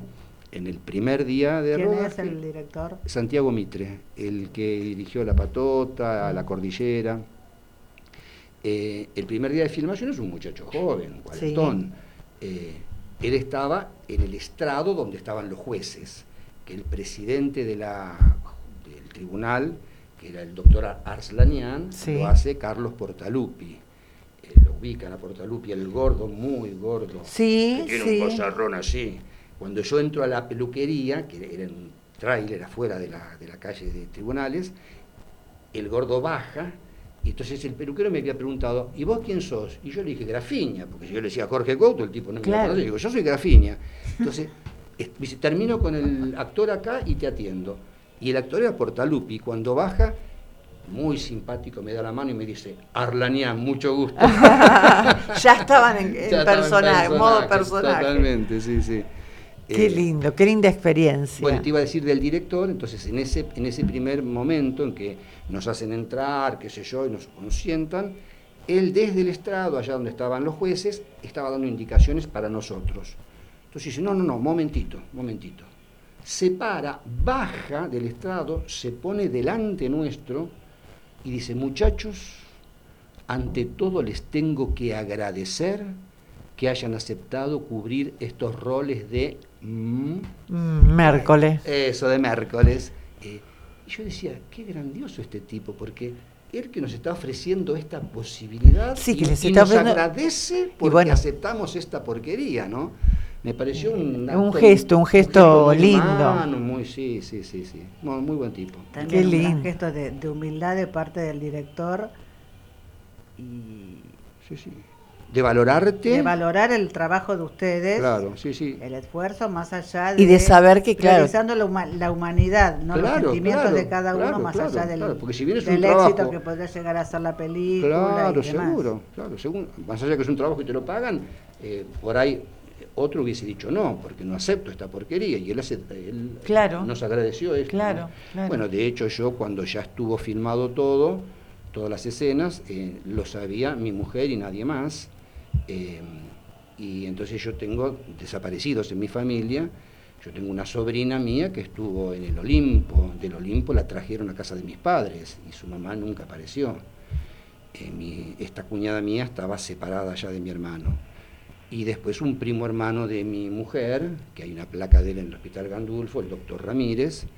Entonces son familiares muy directos. Claro. yo hice una videollamada cuando terminé de, de grabar en conjunta con mi sobrina y con mi prima, la hermana del médico, y le dije, chicas, yo les tengo que decir que realmente acepté este casting y, soy un genocida en la película, ¿no? porque también para mí era fuerte, claro. porque no es una familia por la cual no pasó nada, en nuestra familia pasó. Pero bueno, mi sobrina, la, la que estuvo en el Olimpo, ya fue a ver la película y está maravillada, dice que realmente se trató el tema un nivel con, Claro, con una delicadeza, con nada. Eh, debe ser, por más que sea fuerte para ellas, este, vos... Fiel, ¿no? Lo, que se ha claro, ahí, lo que se muestra en la película. Sí, sí, sí, yo creo que totalmente. Sí, sí.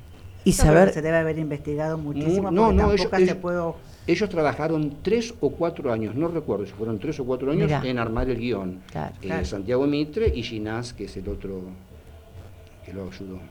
Qué bárbaro, ¿no? porque... no hay que herir ninguna susceptibilidad. Y no, no, es un trabajo difícil, un trabajo de campo y un trabajo de, individual, porque es toda la historia, cada personaje, y como vos decís, tan fuerte y, tan, tan tremendos esos personajes que había que meterse en ese mundo.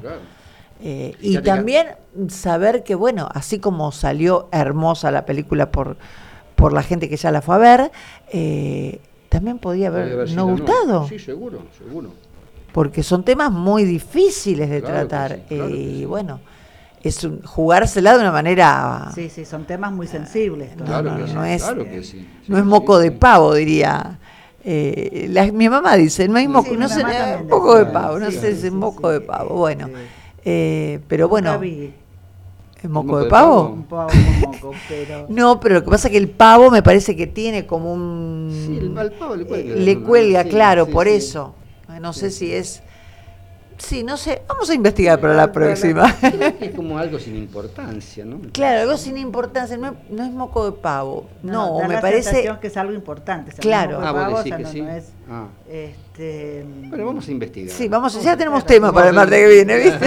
Este, bueno, es algo muy, creo que más allá de, para el que no lo vivió, como en el caso de, nuestros hijos, eh, algo tratado con, con altura, con nivel, de una parte dolorosa de la historia que no terminó de sanar todavía. Seguro. Eh, hacía falta. Seguro. Hacía falta desempolvar también. Y además está tratado desde el lado de lo que realmente le pasó al fiscal Estracera cuando a él todo el, sistema judicial le daba la espalda.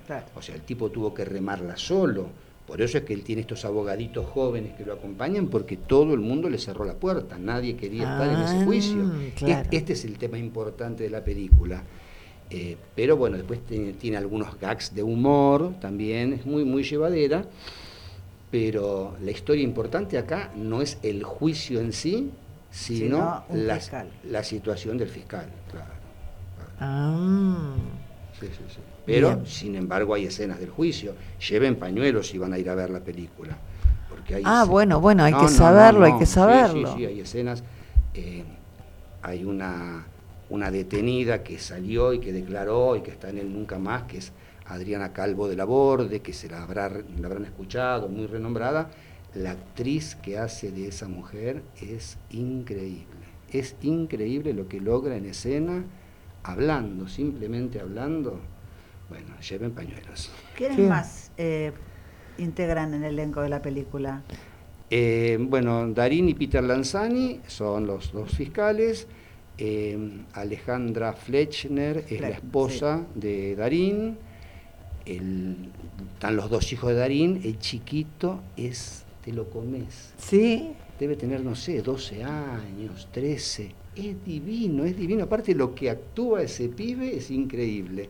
Carlos Portalupi, que es eh, Arlanian, que es el presidente del tribunal, eh, y hay un personaje, un, viejo al cual siempre se, lo, se le piden consultas, que, asesoramiento, que yo no sé bien qué parentesco tiene en la película. Yo la vi con bastante emoción la película, entonces me perdí esto, pero lo hace eh, Norman Brisky, que está ah, exquisito, exquisito, exquisito, sí, sí, sí, sí, Es un grande porque te, hace pasar de la emoción a la risa. Sí, sí, sí, sí.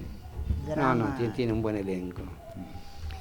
Qué hermoso. Está nuestro Jorge Couto, por favor. No, pero de Lomas, o sea, ya, está. Ahora, porque cuando vayan a no, ya está. Yo dije, esta es nuestra oportunidad porque ya no lo, no lo enganchamos más ahora. Y ya volví a la realidad, estoy haciendo teatros, ensayando una obra que estrenamos dentro de dos semanas. A ver, contanos, contanos eso. A ver. Sí. Ya que no podemos ir a Hollywood, claro. no nos va a llevar a No, aparte yo no quiero hablar más de la, de la película porque ya, viste, la vamos a spoilear y no, yo creo que ya está, ya, está. Con todo lo que contaste, yo creo que la gente, este, nuestros oyentes la van a ir a ver. Sí, la tienen, la tienen que ir a ver. Bueno, voy, voy a pasar un chivo. Sí. todos los eh, afiliados o beneficiarios de PAMI entran gratis en los cines Atlas. Hubo un problema con esta película ah, porque no está en todas las cadenas de cine porque hay varias productoras. Una de las productoras es la de Darín y su hijo, eh, Kenia Films, algo así, que se llama, y después puso mucha plata y es productora eh, Amazon y sale en, la, en, el, en Amazon Prime eh, dentro de 15 días. Ellos querían, las cadenas de cine querían más exclusividad para la película sin que entrase en plataforma. Pero Amazon Prime dijo, no, 15 días y la ponemos. Mira. Entonces, Cinemark, Hoyts, todas esas, las grosas, se abrieron. Se abrieron, no aceptaron, claro. Yo fui a la Van Premier en el Cinemark de Puerto Madero, porque eso sí lo negociaron plata por medio. Entonces, todo el Cinemark estaba para nosotros y se pasaba la película en simultáneo en ocho salas. Eh, pero ahora, por ejemplo, están los cines Atlas y ahí los beneficiarios de PAMI entran gratis. Tienen que gestionar por la red seguramente. Sí, PAMI, beneficios, entran ahí, les generan un cupón y compran la entrada desde su casa con el, por el celular o con la computadora, pero cuando tienen que pagar, ponen el cupón y van gratis. Perfecto. Así que eso es interesante. Bueno, importantísimo. Buena película, amigos del actor. Este, no, no, y ya está, con eso la gente de PAMI, este es más vale, más Gratis vale. por PAMI y excelente recomendación. Vamos al, teatro. Al teatro actual. Al teatro actual. Bueno, em, a principio de año comenzamos a ensayar una obra de cuatro personajes, eh, un grotesco de Tito Cosa, ah. Años Difíciles. Es una obra que él escribió ambientada en los años 90, sí. donde son dos hermanos eh, jubilados docentes, y la esposa de uno de ellos, también jubilada docente, viviendo en una casa ah, bueno, ya me voy a acordar. No en la boca, por ejemplo. No, no, no, no, no. no, bueno, ya, sale, ya sale. Ah, es, la edad, es la edad, ¿vio? Entonces, en esta obra, que es eh, muy mm, así... Muy díscola, muy tenés... No, es una, es una escena familiar. Sí. Aparece un personaje que nadie lo consideraba dentro de la familia y se desencadena toda una situación que termina dando la obra vuelta para cualquier lado. Es muy interesante lo que escribió Cosa, que siempre tiene un giro y una visión de la sociedad, o sea, él lleva a, un, a una familia, a un grupo... O sea, que cualquier parecido con la realidad es, real. Es, claro, está ah, hecho a propósito. Y esto lo estamos ensayando, ya te digo, desde principio de año, pero tuvimos la desgracia de que dos compañeros se tuvieron que bajar por cuestiones de horarios, otro se enfermó y hubo que reemplazarlo. Y uno se fue retrasando. se fue retrasando, así que recién estrenamos ahora el 15 de octubre, sábado 15 de octubre, y tenemos prevista función el sábado 22 y el sábado 29, o sea, son tres sábados en octubre, en una sala muy linda que está acá en Escalada. Sí. Eh, se llama Teatro Cambalache, Avenida Rosales 954. Bien. Es Beltrán, uno va por Beltrán desde la estación y donde termina Beltrán desembocando en Rosales, ahí enfrente está la sala teatral. Bien. Una salita chica, muy linda obra. ¿Ya eh, tenemos las entradas a la venta? O... Ya están las entradas a la venta, sí. Eh, hay un celular que les tendría que pasar, pero me pongo los anteojos y les digo. Tranquilo, tranquilo, ahora, ahora, dale. Las entradas. Eh, bueno, y la obra se llama, dijiste. Años difíciles. Años difíciles.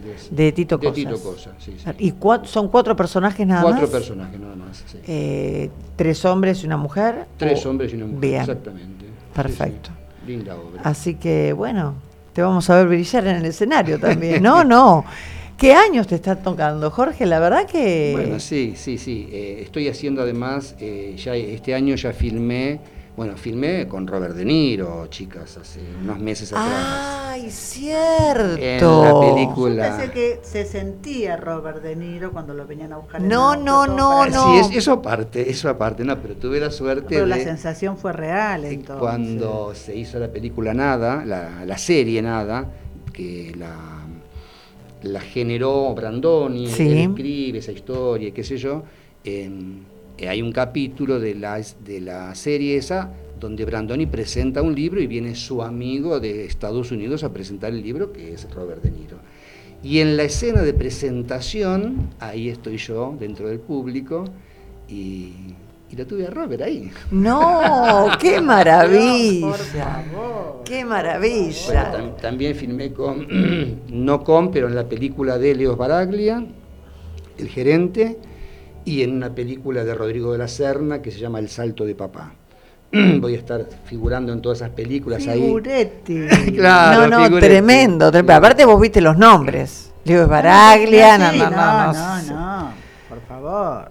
y después, bueno, me enganché con un grupo de gente de cine de Bursaco y filmamos dos cortometrajes que están participando en festivales. Uno se filmó el fin de semana pasado, este último fin de semana, no el anterior, para el festival Buenos Aires Rojo Sangre. Buenos Aires Rojo Sangre, eh, vos presentás eh, tu, tu, inscripción, pero recién a las 0 horas de un día viernes te enterás de qué es lo que tiene que estar adentro del, cortometraje. Vos podés tener muchas ideas, pero de pronto ellos te van a decir, tiene que aparecer Doña Petrona haciendo una receta. Te van a decir eso o, lo que fuere. Sí, sí, sí. sí. un poquito de agua. Mira vos. Entonces, ese, ese cortometraje se termina de armar y de escribir el viernes y se filma viernes, sábado y domingo, se edita y se manda. O sea, ya rapidito todo. Antes de las 24 horas del domingo, o sea, son tres días. Y en tres días... Con una intensidad absoluta. O sea, que en esta semana vos tenés que tener preparado un bizcochuelo, el, horno prendido, no, y tenés que el tener, libro, la, no, la capacidad de, armar el personaje, improvisar. A, nosotros nos ponen dentro de nuestra de nuestra nuestro cortometraje tenía que estar una es el diálogo, no la escena, el diálogo de una escena de un cuento chino. No ah. tenía nada que ver con lo que nosotros habíamos ido pergeñando. Pero los directores, que son los tipos que crean las historias y que son los tipos que ven sobre la nada, ellos ya, ya están viendo lo que va a quedar, como cuando en mi casa estaba remodelando y el arquitecto me decía, sí, porque te das cuenta que yo acá arriba no, no, no me digas. Y vos no veías nada, claro. ahí, arriba está vacío. No, no, pero después va a estar, bueno, cuando lo esté lo veo. Y los directores eh, que van pergeñando así en el aire, dijeron, no, no, esto lo resolvemos y muy bien lo resolvieron con un diálogo fuera de la escena principal, porque el film es sangriento, tiene que haber sangre, se llama Buenos Aires Rojo Sangre porque tiene que haber sangre. Eh, bueno, y en eso estoy, en eso estoy. Yo quiero que nos cuentes cuándo se te dio esto de actor, cuánto hace que empezaste a estudiar, porque la gente cree que esto uno lo puede hacer desde cuando empieza, cuando es chico, cuando es joven, eh, no no quiero decir que seas grande, no, no, pero, soy, pero bueno. No decirlo, pero lo soy. No, no, yo te explico, mira. Eh, en primero inferior, mira qué grande que seré que había primero inferior y primero superior. Eh, para el Día de la Bandera, o sea, yo no había hecho jardín de infantes, primer día de marzo te enchufaban ahí dentro del, aula con una maestra que no conocías cuatro horas y tu mamá no estaba compartiendo la salita con vos. Pero no había adaptación. No, no había, no existía. Vos te adaptabas ahí a los cachetazos. Entonces la maestra dice que para el 20 de junio teníamos que decir un versito, tres alumnos. El versito constaba de tres estrofas, de cuatro versos cada estrofa, ¿ya? 12 versos. Uno de los elegidos fui yo, otro varón y una nena. Bueno, el varón no daba pie con bola, no arrancaba nunca con lo que tenía que decir y yo le soplaba para que él dijera. La nena que lo sabía, mientras que mm, recitaba el poema, se amacaba así, viste, y parecía que estaba en la plaza. Y a la maestra medio como que la ponía nerviosa y no había mucha psicología infantil. no, no, no, Entonces un día la maestra se pudrió y dijo, bueno, vos y vos no dicen la poesía, vos aprendete toda la, poesía, toda la poesía. Yo ya la sabía, entonces dije la poesía y un nene tan chiquito, de primer grado, el 20 de junio, viste, ya, la estrella del colegio. Y me engancharon para cuanto venía.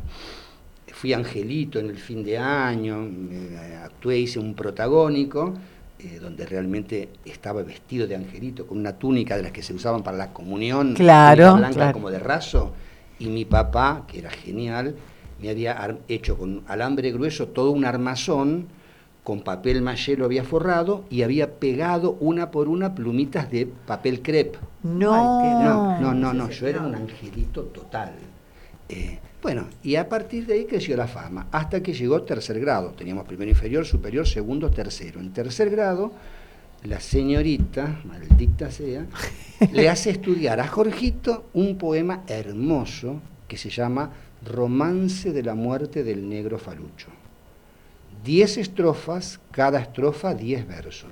Qué memoria, Jorge, que tenés, por favor. Yo ya me olvidé de, no, lo... viste, cuando a vos te pasan cosas en la vida te acordás. Era despiadado.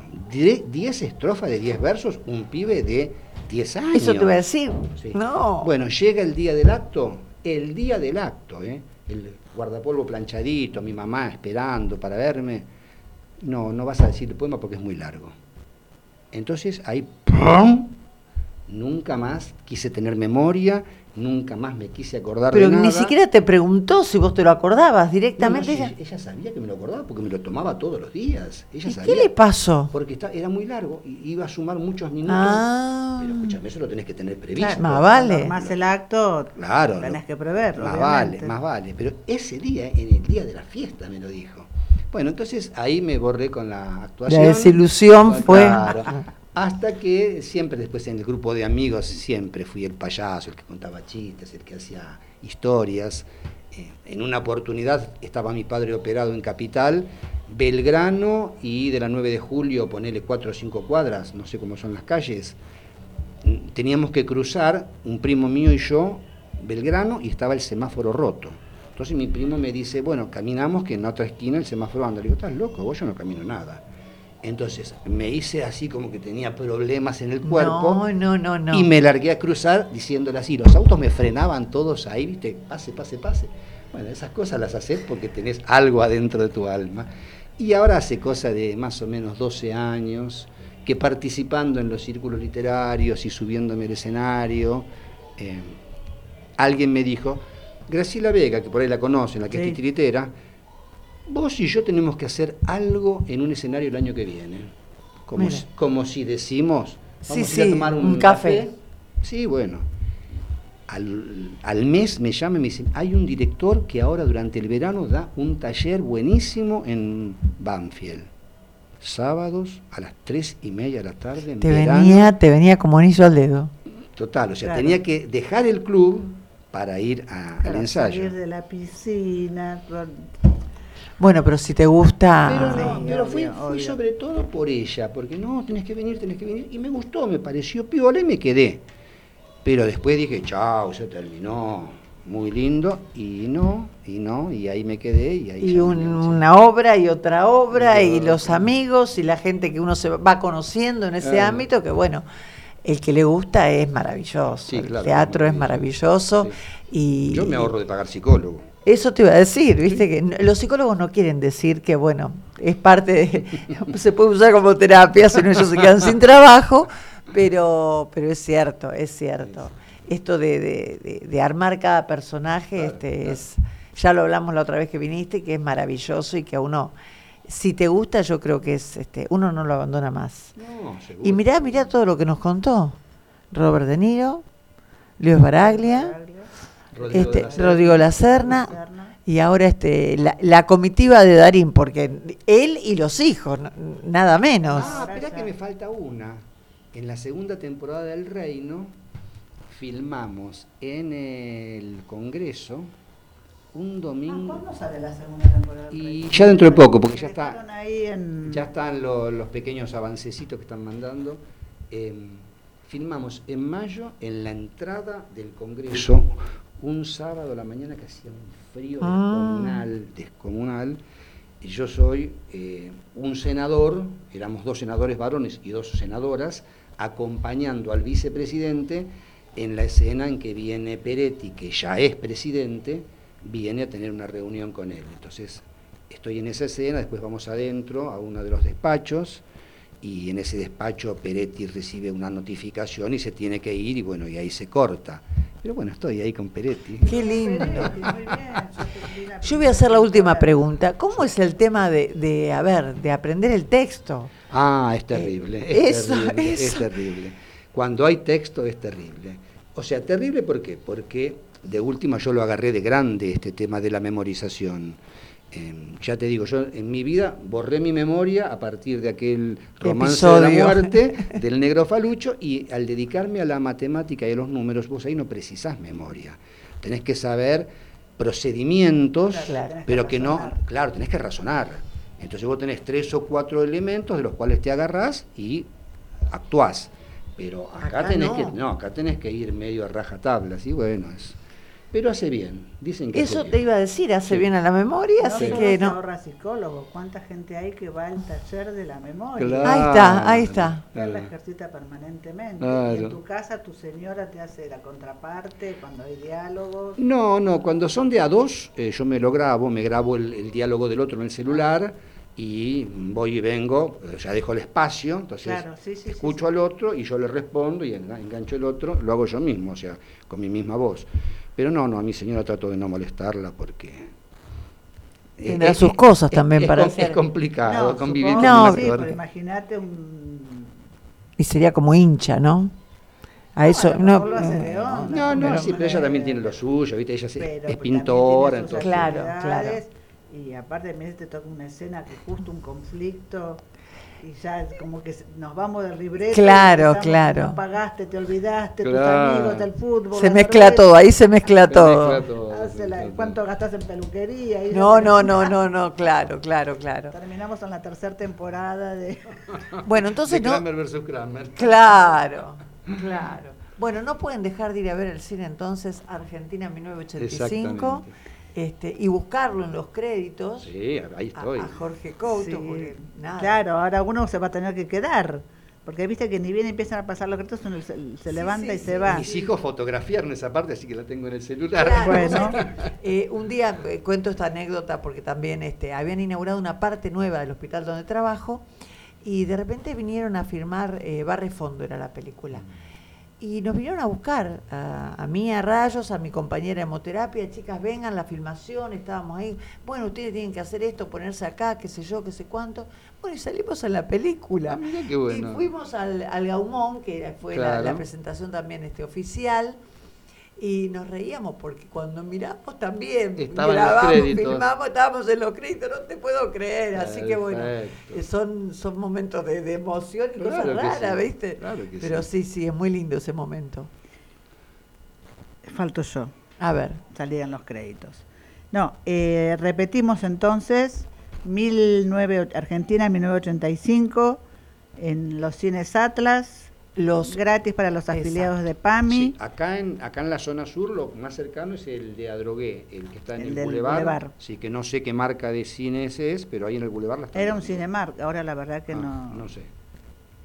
Bueno, y después tenemos Años difíciles a partir del 15 de octubre en el Teatro Cambalache en Rosales 154 954. 954. Rosales 954, Rosales y Beltrán a las 21 horas, tres sábados. Por ahora tenemos previstas esas fechas.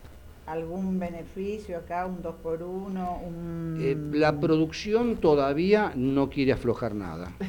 Yo ya les dije, chicos, tienen que ponerse en la Argentina de hoy, pero hay una producción y dijeron no, por el momento no. Bueno, viste que a la gente le gusta, o sea, vos por ahí cada entrada sale mil pesos y pones dos personas por 1900 y la gente se engancha. Está pagando lo mismo que de a uno, por el ver el 2 por 1 le gusta. Pero no, no 2 por 1700, ¿qué cuesta bajar 300 pesos? y son... la gente ve la, la promo del 2 por 1 y ya... Es, que yo, con, yo estoy de acuerdo con eso, ¿viste? Pero contra los productores... Bueno, por ahí no, para la segunda función o la tercera. Para cuando podamos ir nosotros ya tengamos el 2 por 1 o prensa. Sí, bueno, también, claro, también. ¿eh? También, no, no, también, por supuesto. Bueno, vamos a hacer también una promo de... ¿Te acordás que Mónica, vino Mónica González, la actriz? Sí, el 7 van a andar por la zona, ¿no? Están haciendo viudas. Están haciendo viudas el 7 y el 8 de octubre en Science 227, Lomas de Zamora, Teatro de las Memorias. Eh, nosotras la fuimos a ver y nos gustó y nos divertimos. Y podríamos volver a ir a verla. Y viudas, así que tenemos dos, dos días, siete y ocho. ¿Qué le parece? Viudas, eh, sorprendente, sorprendente las actrices, sorprendente la obra porque no tiene que ver, o sea, no es viudas de, de, luto, reprimidas, es, tristes, lloronas. divertido, es, este... es tragicómica, es, no sé si llamarlo una parodia de la amistad. Y sí, es una del, parodia del matrimonio. Y de todo, de la vida, de la vida. y de las relaciones humanas y sociales y maritales. Tenemos Mónica González, entonces, eh, Bo Leticia, Gastaldi Gladys y Bravo Gabriela. ¿eh? Así que son cuatro actrices que no tiene desperdicio. La verdad que a mí me sorprendieron. Me sorprendieron eh, para bien y me reí muchísimo. Me reí muchísimo porque uno, uno no se espera el giro que da la obra. Y así que van a estar acá en Lomas, Teatro de las Memorias, el viernes 7 y el sábado 8. Eh, ¿Ya estamos llegando al final? Faltan unos 20 minutos. Bueno, escuchamos, este, tuvimos música de fondo. Agustín, la verdad que hoy este, la música de fondo del teatro nos acompañó todo el programa. Eh, nos vamos, este, vamos a saludar a, Jorge, que seguramente se tendrá que ir a alguna clase de teatro, alguna cosa de... No sé ya más qué hace este hombre.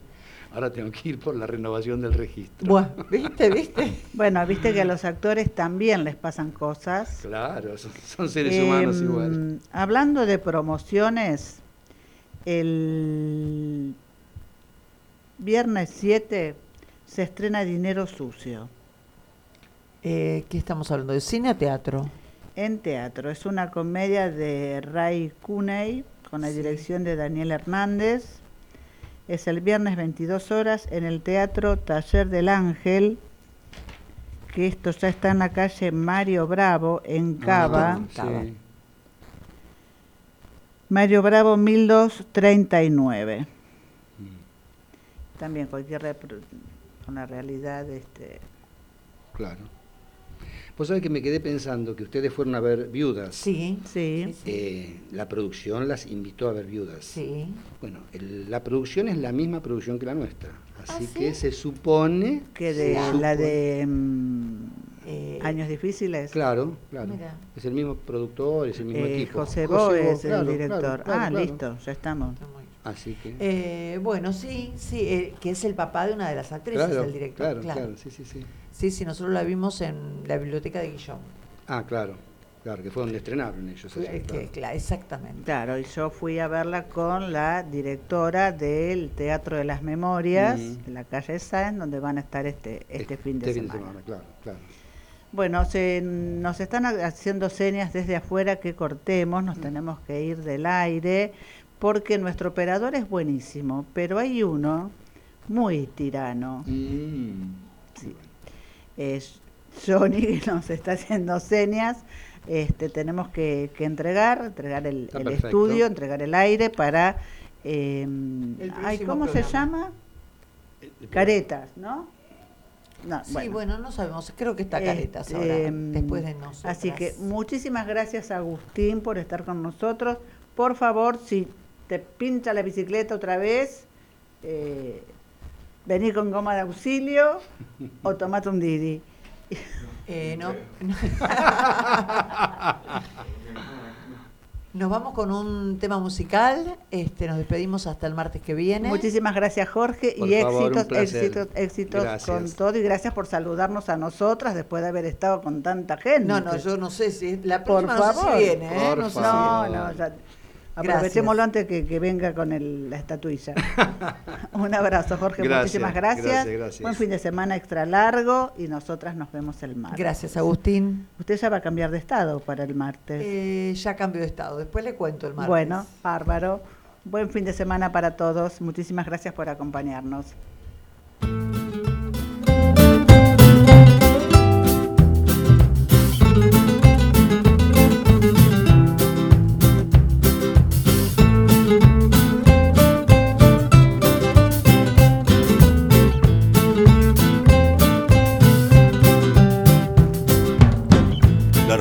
Fría de tanto que el viento sopló. Palabras de amores que nunca entendieron que el mar, si no hay silencio, no es el mar. La piel, si no está el sol, no seca más.